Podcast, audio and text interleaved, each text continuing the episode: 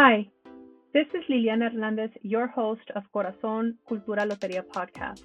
Welcome to this episode, and just a gentle reminder the information shared on this podcast is not a substitute for seeking help from a licensed mental health professional.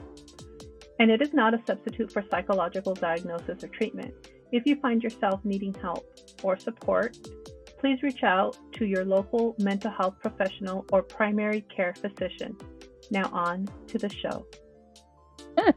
Hi, lovely I friend. am so excited to see you. Oh my goodness. Um, so I let me introduce uh, Tamara. Tamara and I met at a community mental health agency years back. We worked together for quite some time, and um, we just, you know, you went on to do other things, and um, I stayed behind for a little bit, and then we just stayed friends, and we've connected, and we've talked all things life definitely trauma.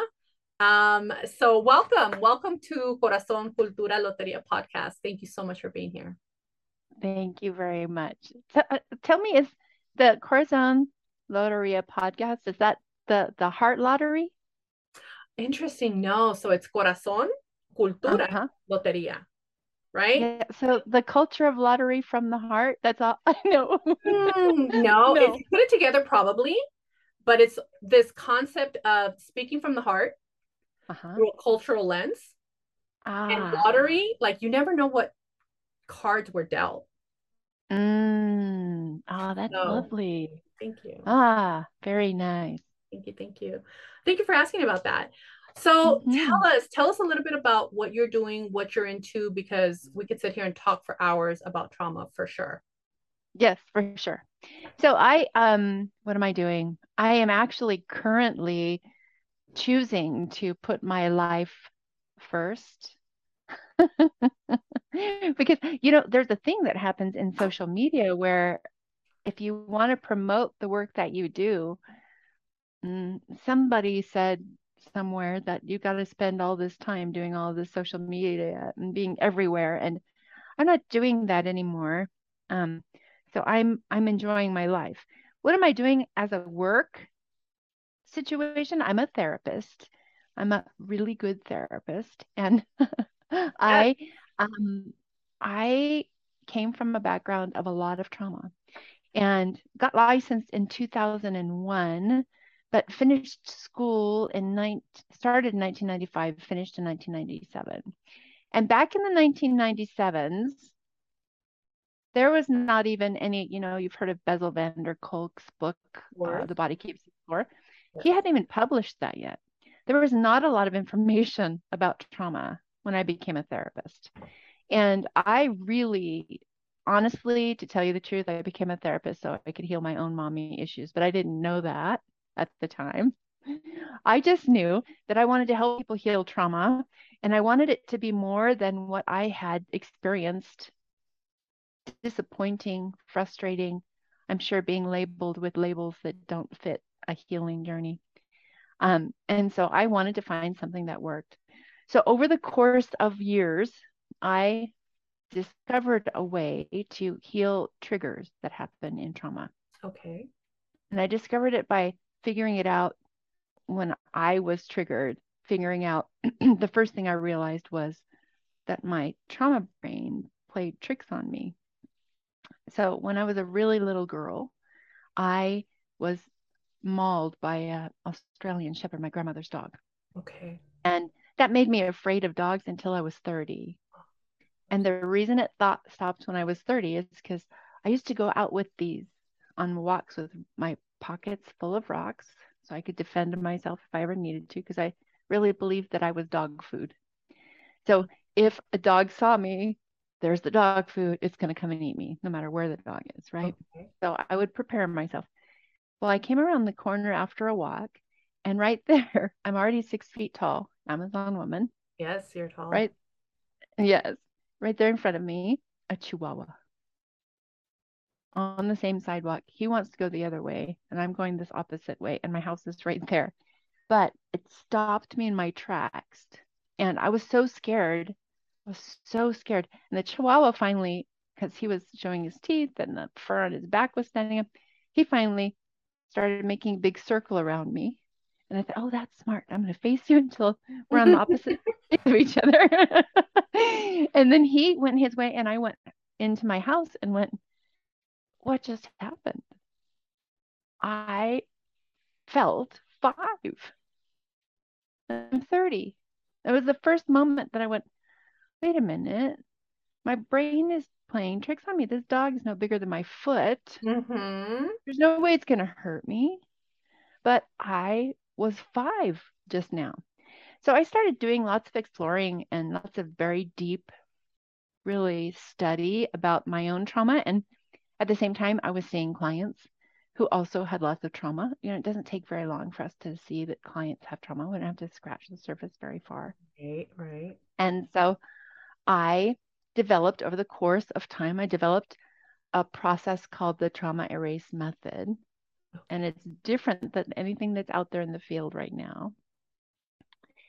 And so I very um, casually now promote um, the trauma erase method. I teach people how to heal trauma online using an online course that has everything I know about trauma in lessons and video Okay. form. And then I sit with them two times a week on Wednesday night and on Saturday morning and answer questions. And we talk at a deep level in a group format about healing trauma and what it's like working through this process. Okay. Yeah. And the, the community is called Trauma Free Nation, and they learn the trauma erase method there. So that's what I'm doing when, and that's really, I'm doing that. That's my heart work. Mm-hmm. And then on the side, no, that's my side heart work. And my real regular work is a therapist and discovering and really enjoying the results that people get with EMDR as well. You're doing EMDR as well. Mm-hmm. Oh, tell Yeah, us a little bit about powerful. EMDR. And and can you do me a favor and just for for anybody that's like trauma, hmm, how do you define trauma?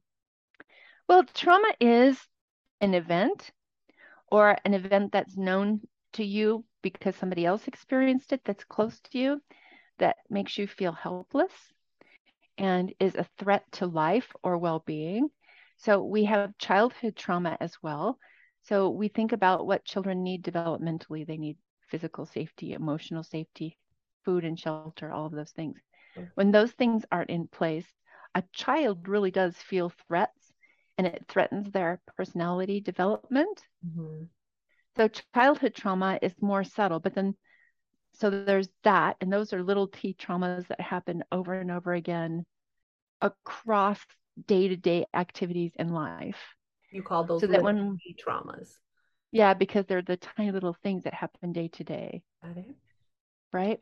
And then there's big T traumas, which are a car accident or um I lost my aunt in September 11th of 2001 at the Pentagon, for example. That's a big T trauma. Mm. right? So trauma is anything that threatens our sense of well-being or our life, where we have a sense of helplessness and tends to live in our body and what I call the trauma brain. And when any little tiny reminders of the trauma shows up in our day to day, we feel the same way or we act like we did during the trauma. We have behaviors and patterns in our life today that are repeated because our trauma brain stores it and keeps us on vigilant watch for All anything that might be similar. yes. Uh-huh. Yeah. Okay. Thank you for explaining that. I love that because differentiating between little T's and big trauma is completely different. And one is sort of like layered over time. And the other Mhm. ones are just those impactful in the moments. Mhm. Now you were And the big about Mhm. the big T traumas are often easier to get over because they're discrete period of time, right? Big T traumas are often something that happens once and it's done, although it can live in your body, but it's easier to heal that than it is childhood trauma because of the layering that happens in childhood trauma. Yes. And I think that's definitely something to keep in mind the layering so that we could talk about Mhm. that even later. Because I want you to talk to us about EMDR. Tell us a little bit about what that is and what does that look like in the actual therapy room? Ah, EMDR is amazing. And I do it remotely, which is incredible too. Yeah, I do it remotely. I have some software that I use to do it remotely. EMDR stands for movement desensitization and reprocessing. Mm-hmm. And it was discovered by uh, Francine Shapiro Francine Shapiro in the 80s and she was actually strolling in a park and thinking about something that was bothering her. And she was watching something that was making her eyes go back and forth. And she noticed that as she did that, her emotional response to the thing that was bothering her decreased. Hmm. And that's how it started. So, part of my training to become an EMDR therapist meant that I had to participate in EMDR therapy. So I have it from both sides, experience from both sides. And the way I explain it to clients is that when we have trauma, our brain kind of sequesters it to a side of our part of our brain where it doesn't really get in the way of our regular activities. We're not in the terror, we're not in the fear. Yes, behaviors might show up. There might be little things that leak through, but we kind of put it away and don't process those emotions. And when those unprocessed emotions get triggered, trigger, that's when we get into the trauma behaviors. And it can be anything. So I'm just realizing that with the work that I've been doing, I'm not realizing it right now. I'm looking at that in my practice. People who have trouble reaching peak performance can use EMDR therapy. Okay. So, right, any bad habit that we have or any thing where we're saying, yes, this is a trauma, or depression, or anxiety, anything where we have a behavior that we don't like, we want to change it, whether that's procrastination or fear, anxiety, can't sleep.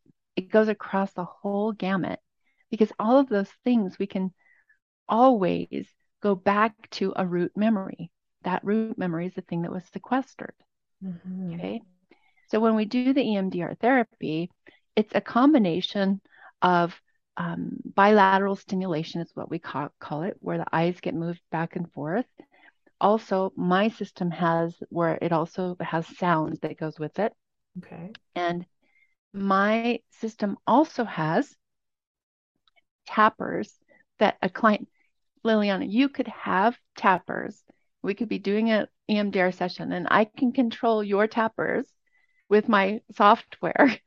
Oh, mm. interesting. So, yeah, so it's almost just like being in person, but it's the bilateral stimulation that somehow opens up the tracks, if you want to call it that, to the sequestered memory and makes available details, emotions, different understanding. And when you can understand it and get perspective, then it's much easier to allow it to heal.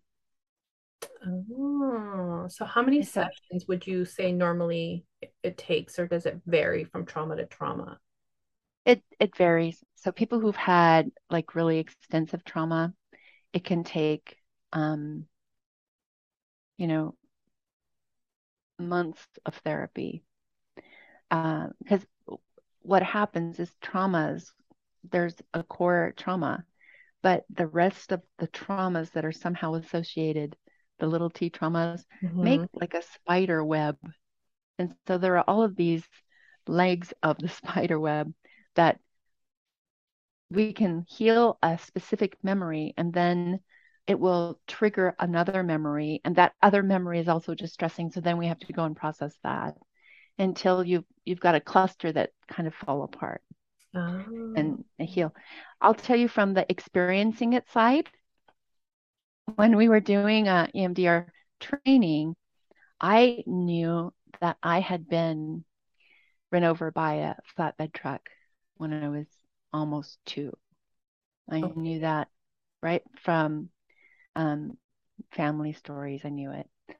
Um, I also knew it. Yeah, I was run over. My dad ran me over with the flatbed truck when I was two.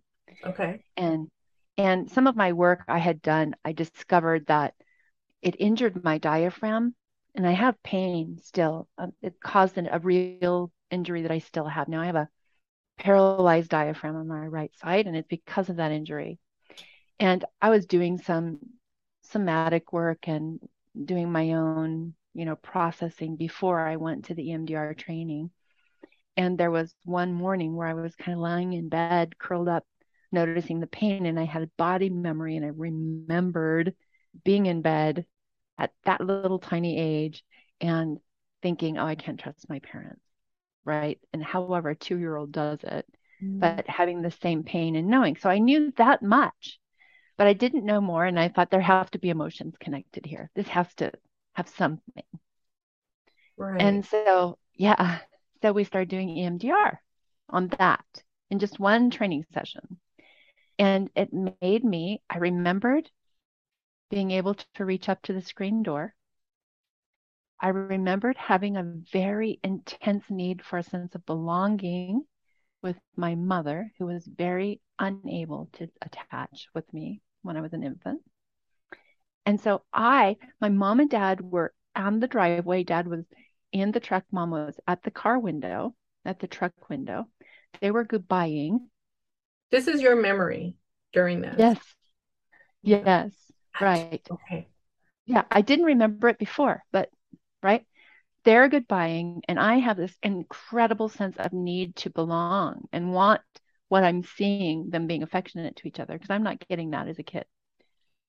So I walk outside, I go behind the back of the flatbed truck.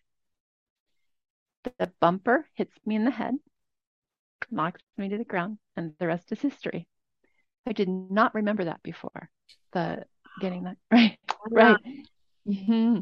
And so as it was happening, it was funny because during EMDR, you give your client a signal, like a hand signal or a timeout signal, so that they can stop it at any time. Okay. During the processing, if it feels too much, right? And so I'm big crying. I'm processing and I'm big crying. And the other person who's training with me is a brand new therapist, not even licensed. Because you guys are practicing on each other. We're practicing on each right. other. Yeah. yes. Yeah. So I'm doing this big crying and I'm aware, I have enough awareness to know that I can hold myself while I'm crying and that's okay. That's how healing happens. And right. But she's freaking out. Oh my goodness. so she calls the facilitator in and the facilitator and her are talking about what to do. And I, I don't remember her name, but I said, I didn't give you a timeout signal. And she goes, Oh. so we went back in and processed it. And it was very interesting. The the cry was very, very cathartic. Okay. And afterwards, I very I was a person who was crying very frequently in my relationship and day-to-day life. I was crying a lot, at least once a week, maybe two times a week, and just saying that's kind of who I am, I cry. Okay. Stopped after the EMDR. Really? Mm-hmm. Yeah. God. What connections yeah. did you make to that then? You were crying just in general, not in general, obviously over something emotional. This, you have EMDR and that stops or pauses or it takes a different venue. How, what's the connection? So that I'll tell you that that EMDR session was in December last year. Okay. And I've probably cried three times since then. And it's because we're traveling and sometimes traveling and doing all this work and moving every few weeks is hard. yeah. Uh, right. but not crying from what I what changed in me is that before the EMDR session, after the EMDR session, I realized that I had this sense of need for belonging and need for security that could never be met, even though I'm in a very wonderful, secure relationship. But that need could never be met. So I was always self conscious and always scared. So my partner could raise an eyebrow and I'd be crying. I was constantly afraid. After the EMDR session, right, my parents, and I realized this during the process, my mom was 18 and my dad was 19. They were stupid kids. They were just like the dog mauling that happened when I was five was neglect. the who leaves a two-year-old baby inside in an unlocked house by themselves to go out saying goodbye? That's neglect as well. But I realized during the EMDR session, it wasn't me, right? It wasn't about me. It wasn't something defective about me that I couldn't be loved by my mom or my dad. My dad never protected me. My mom was just very cruel. So I realized during that EMDR session that, oh, those, they were really kind of stupid kids, neglectful, and this was not me. So the EMDR session helps to pull back. So instead of being in a movie, you're watching a movie. Mm-hmm. And it also separates the emotion from it. So I could see the context and go, oh, yes, I was a very innocent baby. My mom and dad had their problems, and that was the issue, not being me not being lovable. So the not crying since December to now has everything to do with me being secure and being a lovable human, where that was missing before I did the EMDR session on that early experience. Good Lord. That is, thank you for sharing that, Tamara. That is amazing. Just that experience. And mind you, I've heard of a couple, I've had a couple of sessions myself. I can definitely understand the bits and pieces of, you know, processing parts. And for me, there was a sense of relief afterwards. Uh, one thing for me was like the memory was often there because I, I, it was something that happened, or, you know, later on in life that the memory just like no longer lives in my frontal, you know. Yep. It doesn't live above my eyebrows, basically, is what I'd like to say. Right, right. right? Like always. Always. Yeah. It's there. Like, I mean, forget triggers, right? It's just like something reminds you, you see this, it, it just, it's there.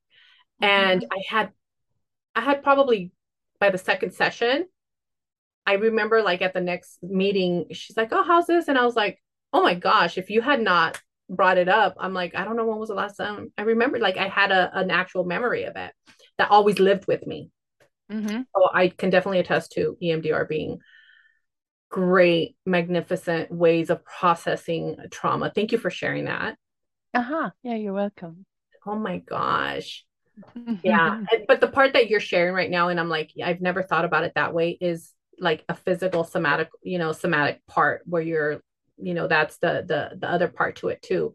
Or when you're like i was sitting this way and this triggered that memory as i was this you know that just sort of started that part of it. Uh, again thank you so much for for sharing that. So you do emdr you trauma free nation you have a group um, that you work with and um, in your therapy obviously you do the emdr part of it um, mm-hmm tell us a little bit more. I know that I'm, and not only therapy wise, but I know you're living my dream. I we've talked about this before. Like, do you want to share a little bit about why it is that you're ah, moving? Yeah, for sure. So, um, my fiance and I um took care of his dad for two years in hospice, and we were the caregivers. And it, it's always been his dream, Jason's dream, to travel and see things. You know, he's got the wanderlust mm. like crazy, right? So his dad died in December, uh, I'm sorry, October 10th of last year. And we had already sold our home because we knew that um, once dad was gone, we were going to just take off. And that was so we were renting back, and, and the condition of renting back was until his dad passed and knowing that we'd have 30 days. So he died on the 10th and November 18th, we left with all of our possessions and never, we haven't actually been back to California since then. and so we've been traveling, we've traveled Utah. Um, we're currently in Idaho. We um, have traveled all over Wyoming. And the next place we're going, not this weekend, a week from now, will be Malad, Idaho, which is really north. It's very, um, is it Mount Malad is north? Malad, I, no, I'm in Malad, Idaho. Townsend, Montana. Montana. We're going to Montana. Yeah. And then once we start, and we're going to be in the um, south part of Montana to start. We're going to stay there for a month. And mm. then we're going to go northern Montana all the way as close as we can get to the Canada border. Okey-doke. Yeah. And so eventually, yeah, it's it's amazing. Sometimes it's not amazing. No. right. But it's often amazing. And so we're just we're going around until it feels like the right time to stop and buy a house and make a little bit of heaven and That is live how we so want. I mean, that is again, like I said, living my dream. I've often thought about like just getting an RV and just being on the road and, you know, um, going from state to state at minimum. I counted five. Um, is the plan to do like all the states or just until it feels right? Is there a state you just like I I'm I'm gonna pa- pass X, Y, and Z? Like it's not something you want to stop at. We know we want to stay in, so we'd like to buy a house in spring or August or before summer. And I, I'll tell you what, we were driving into Wyoming, and Wyoming is flat, mostly flat, but we were going up, and then we came down over some mountains into this valley. Where have you been to St. George? Have you seen the Red Rock in St. George, Mm-mm. No. Okay. So we went, we went up at this up to a plateau, and we came down to this wide open valley that green grass you can see forever, and the ground and the hills and everything is red.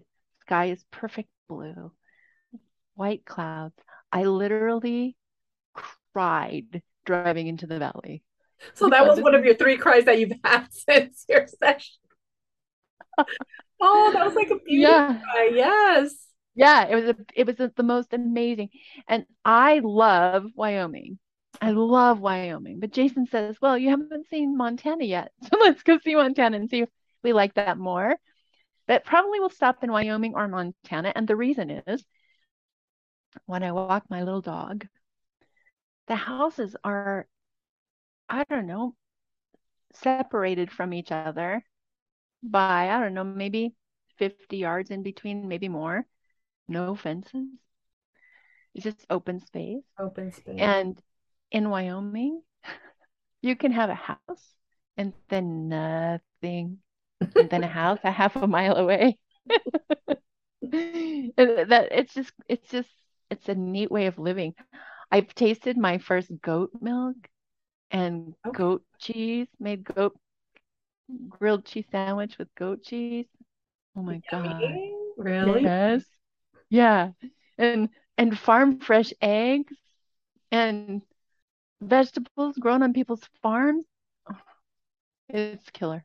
Okay. Is that your dream? Do you want to have goats? I you know what? I do, but goats, I, I, I actually want um I want a mule Okay. just a hug. Just to hug a mule? Yes. Okay, wait, let me ask you. Have you ever been to Gentle Barn out here in Santa Clarita I haven't. where you can hug a cow? Yeah, And it's yeah. supposed to be like one of the best hugs you get. Yeah. So I have to make my way down there, but if you get a mule, I will drive to either Wyoming or Montana to hug this mule for sure. Yes. Yes. Or a rescue hug horse. A rescue hug horse. Yeah. Just one that I'll never want to ride, just hug. And I'd like to have chickens. Chickens. Okay. Yeah. And maybe like a little veggie garden. Yeah, oh, for sure a veggie garden. Yeah. Uh, oh my gosh. For sure. That sounds again, that was a deep sigh on my part. Oh my God, that just sounds dreamy, honestly. Um, goals definitely. Um, at minimum to travel and just do road trips and check out these parts of our country that you know you've gotten to take a look at. So thank you for sharing that. Yeah. Now, in regards to fun, what are we doing for fun? I know that last time you had shared you were in wait for a puppy. Oh, Nebula, come here. Come here. Come. We. Nebula. Okay, is Nebula named after the Avengers Nebula? She, I don't know. So she's a rescue. Oh, because of the yeah. eyes. Well, she's she's a purebred Australian Shepherd, which is what so, you but, by? Yes, yes. Talk about full, circle. circle. Yes, full circle. Yes. Oh, yeah. Lady. Thank you for sharing her. Yeah, she's she's a she's a delight, and she's she she picked me right away, and so she's my baby. She's four, so she was she was part of a um. She's very furry. She's part of a um a puppy mill. Oh. So she had in her second litter, her uterus burst. Oh. And so, you know, a, a breeder with that many dogs doesn't have use for one who's uh-huh. no, no you... longer able to produce. Right. That, but you know what? We got her. She does have trauma. She she is afraid of many things. Um, but she's the most gentle, sensitive, sweet mm-hmm. ever. She's wonderful. I did not know, Liliana, that emotional support dogs did the things that they do, but a few of the times where I've been upset and she won't take her eyes off me, I'm like, but there she knows. She knows. Yeah, she, yeah, yeah. So she's that's my girl. Yes. Yeah. And you ask about fun. Thank you. Yeah, she is. She's wonderful. Four years old. I hope she lives to be 50. they never do, but yeah. Yeah. That's... Yeah. She's beautiful. Thank you for sharing her. Yeah, She's just so yeah. chill right there. She's just on your lap, like, okay. Mom needs a hug. She was talking about hugging a mule. So here I am. That's right. yep.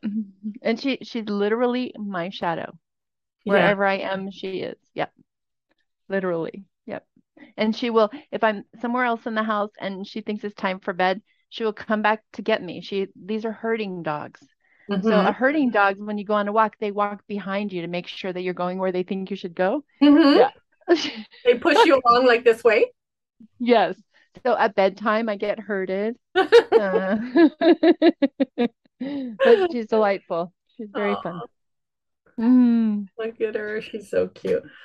Well, Tamara, thank you again for sharing this. I know we were going to talk. Uh, I mean, if you want to share anything in regards to like either fun or yes, I'd love for you to share maybe a tip or two in regards to um, something that we can do to um, feel better, feel joy, feel happiness when we're feeling anxious. Like just a quick tip on how to like regulate anything that you can give us.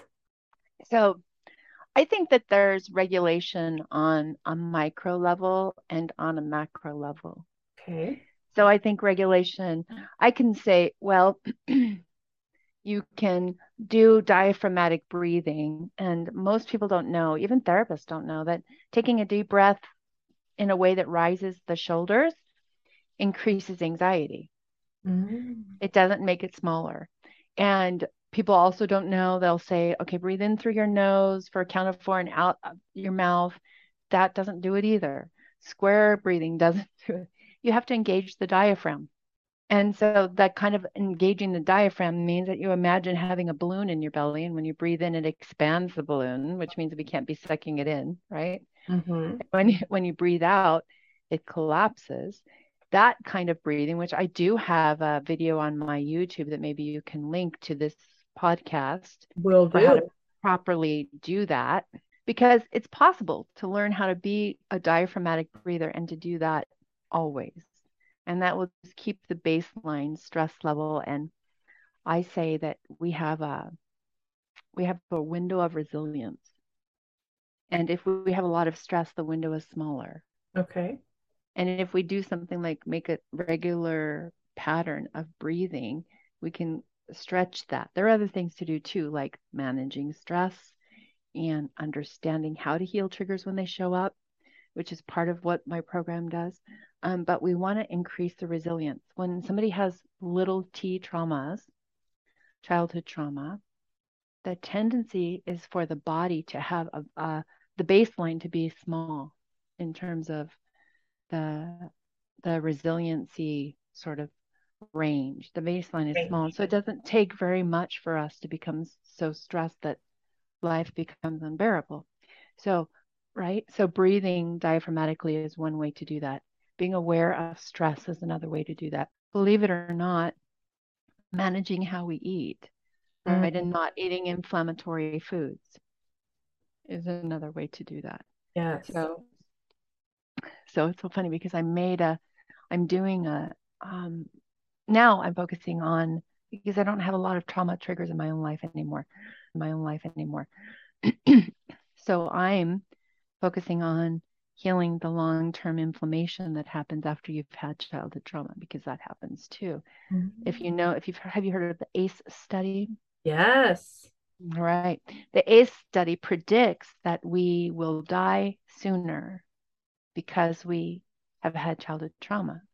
And I think those predictive factors that they're using are all changeable, right? So when you look deep into those studies, like the original Kaiser study, the original study says something like we have a thousand percent more chance of suicide. Well, right. but that's a ridiculous statistic because there's no a thousand percent of anything. Mm. You either have it or you don't. And people, when they read that study and get scared, they need to understand that that it came from a TED talk that where a doctor was talking about the impact of ACEs. And then everyone got scared about ACEs and started applying population statistics to individuals. And what that means is if I tell you you have a hundred percent that we have a thousand percent chance of something because of our childhood trauma, it isn't true because if you have if you have 100% of people in a room, say you have 100 people in the room and 10 people are let's let's give it something else. 10 people like daisies.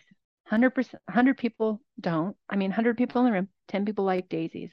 That means that there's a 90% chance that you don't like daisies if you're in that room. Okay. But it's not true. You either like daisies, you're either 100% in or you're not. So I can't tell you you have a 90% chance of anything mm. because either you do or you don't. Right?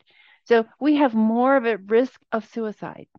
We have that thousand percent risk. Well, I've never attempted suicide. I have a zero percent risk, not a thousand percent, but numbers really scare people.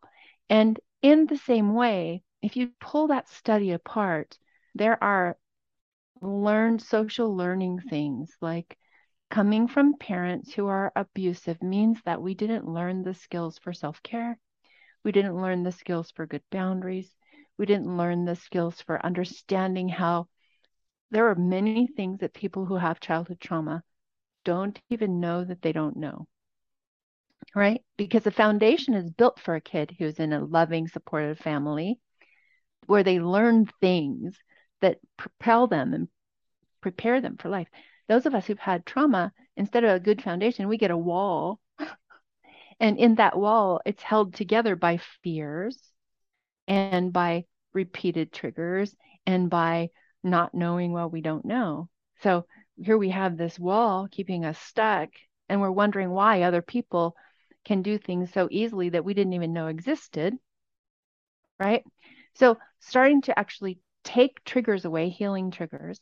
And then once we heal triggers, we can see where our developmental gaps are. Mm-hmm. When we start doing that work, then the ACEs study doesn't apply anymore. Oh, okay. yep. Right. Be- but but the ACEs study is only presented in terms of how we should prevent children from being in abusive homes. It doesn't talk about mm-hmm. what you and I, as adults who suffer childhood trauma, can do to make sure that we're not the statistic with a shortened lifespan. Got it. Okay. That's that. not me talking about fun, but yes. well, you know, it's very to each their own, right? Mm-hmm. Because yeah. I can start reading something that I feel is like, oh my God, it's engaging and it's, you know, it's what I'm into, right? But you said Mhm. something that stood out, and I'm like, this is, I often say this, especially when we're talking about trauma, is the developmental gap, right? So sometimes I'll ask, um, you know, I work a lot with um, trainees, and I ask, so chronologically, somebody's age is X, they're 32, 55, 60. Emotionally, how old are they? Right? Because once we start to see how old someone is emotionally, um, or we we assess, then you can see where a developmental gap might have happened, and how to go back and help with filling in the gap, or you know, um, helping um, bring them over to the next developmental stage if needed. Mhm. But Mhm. that is so important. You know, as you say that, I'm like, oh my God, yes, developmental Mhm. gaps that happen. So, how many trauma survivors don't know how to make friends, Oh yes. right? Or you say to them, you know, let's talk about self-care. And that's not even a thing, right? They don't, it's it's not. Yeah, they're like, wait, I do. I do. I I, I get a mani pedi every week. Yeah, that's not it. But what do you mean? I get a massage. Right. And we're like, that's not it either. Right. Right. going back to Yeah. that part where you say they have such a difficult time making friends. Why? Why is it that children with childhood trauma have a difficult time making friends? I think it, it comes back to not being good enough, not feeling worth. Like the the same thing that I shared with you about my experience with EMDR when I was um, processing having been run over, and the difference in confidence where I can now say, "Oh, I am lovable. That was a mistake," right? And I I just did EMDR with a client yesterday Okay. who didn't make any childhood friends, was kind of a, a little brat on the playground, according to their report. We did EMDR, and this person said, Oh, wow, I can see why my parents are the way they are. And wow, I was doing the best I could, and tears. Mm. Because now it's not, this person doesn't see themselves as rude and bad, and they go, Oh, ah, that makes sense, right? So, And that's what it is, right? Not knowing how to stop a trauma response from interfering with a potential friendship, right. right? Yeah. Or even uh, Jason and I go to the car wash a lot because we drive, we travel in tandem. We have two vehicles. So we travel in tandem. We go to the car wash a lot. We went to the car wash, and at the car wash, Jason asked me to wash my own truck. So I took the hose, you know, this that big gun that is for the, and I held it and I started spraying it toward my truck. And he goes, Babe, you have to pull the handle. And I'm like, Oh, I didn't know. So sometimes they're tiny things, right? It might be big, like we don't know how to um, make a friend, but it might be that we don't we don't know that there was a there's a trigger on the car wash thing that you used to wash a car. I didn't know that. Because water coming out. what? Nothing's happening here. Well, it was. It was coming up, but just not with a lot of force, Ah, because okay, got it, got it. right? And so I said, okay, no, it's working. And he's a babe, pull the handle.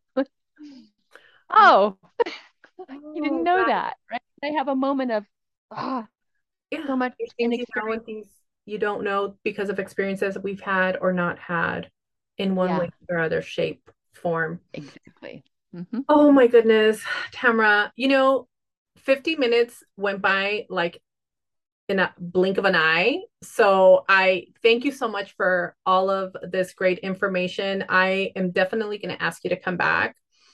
I would Um, love to. and thank you. Thank you for that. So uh, we could talk definitely a little bit more in regards to just trauma because I think that's going to be, you know, I don't, not that I think, I know that's often something that in many homes isn't talked about. And it's not talked about because we don't know what's going on. I don't know I am traumatizing my child. I didn't know that was trauma, right? I don't know Mhm. that leaving my kid unattended in the room uh, with, a, you know, an unlocked door, that that's neglect. I Mhm. might not know that right? Mhm. So having this information, I think, is so valuable, and I thank you so much for that. and I'm going to add a little bit more too.